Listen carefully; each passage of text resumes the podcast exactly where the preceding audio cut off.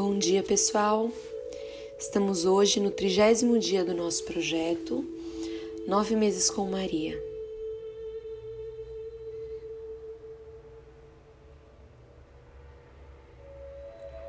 Um futuro melhor para a humanidade só será possível se aprendermos com os erros do passado e conscientemente tivermos atitudes diferentes no presente.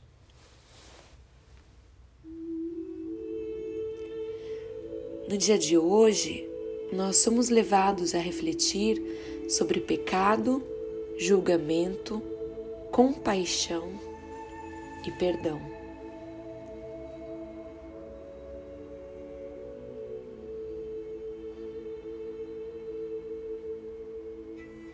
Como será que é o nosso julgamento em relação às atitudes alheias? Será que somos o tipo de pessoa que critica qualquer atitude diferente da nossa e que vive apontando os pecados do outro? Quem de nós é aquele que realmente não tem nenhum pecado e que pode atirar a primeira pedra?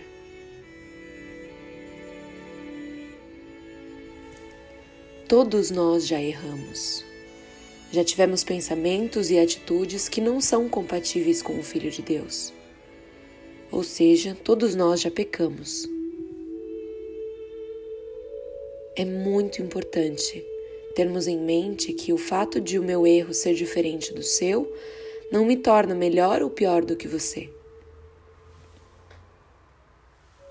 Não cabe a nós julgarmos as atitudes alheias.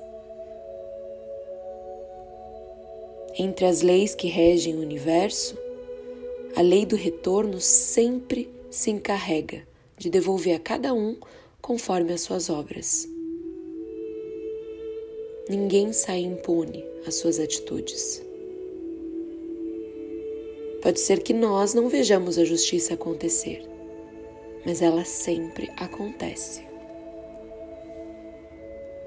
A nós cabe fazer a nossa parte escolher agir diferentemente de uma atitude que consideramos errada.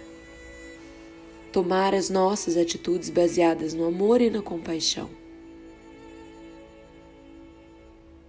E perceber que em cada situação onde presenciamos o erro alheio, há uma oportunidade de aprendizado. Uma oportunidade para exercitarmos a compreensão e o perdão.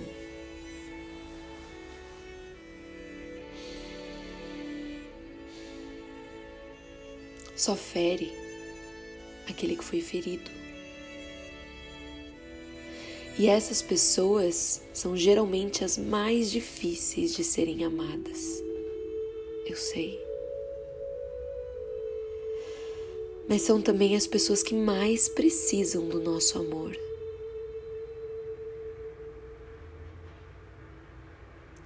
Somente o amor e o perdão são capazes de quebrar o ciclo vicioso da dor e do sofrimento.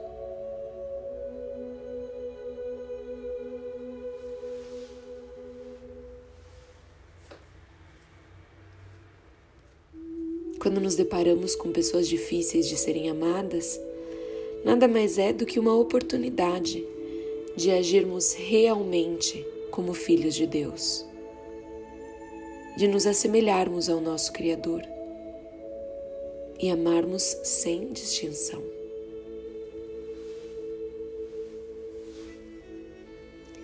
São palavras de Jesus em Mateus capítulo 5, versículo 20, 44 e 45. Eu, porém, vos digo: amai os vossos inimigos e orai pelos que vos perseguem para que vos tornei filhos do vosso Pai que está nos céus.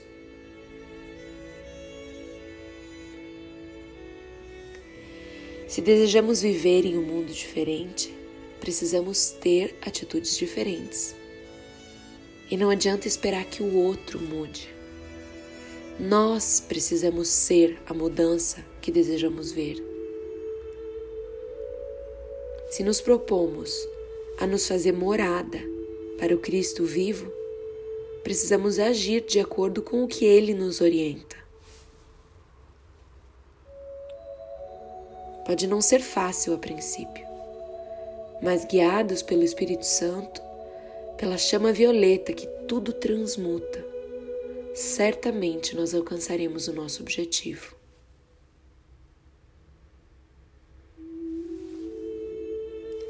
Diante de qualquer situação que não nos agrada, respiremos fundo por três vezes, invocando a presença Eu sou.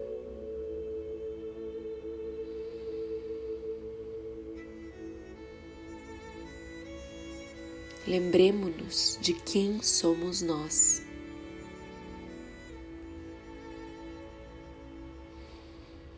E do mundo que desejamos criar.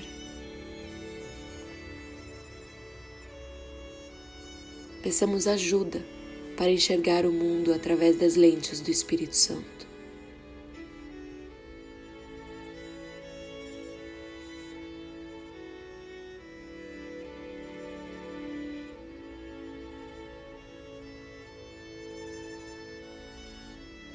Somos co-criadores da nossa realidade, pessoal.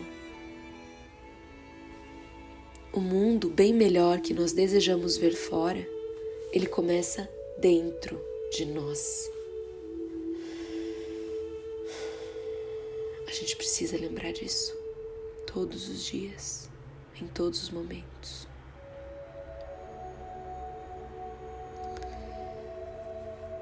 Que tenhamos todos um excelente dia e é isso aí. Até amanhã. Um grande beijo com muito amor e carinho. A Celina.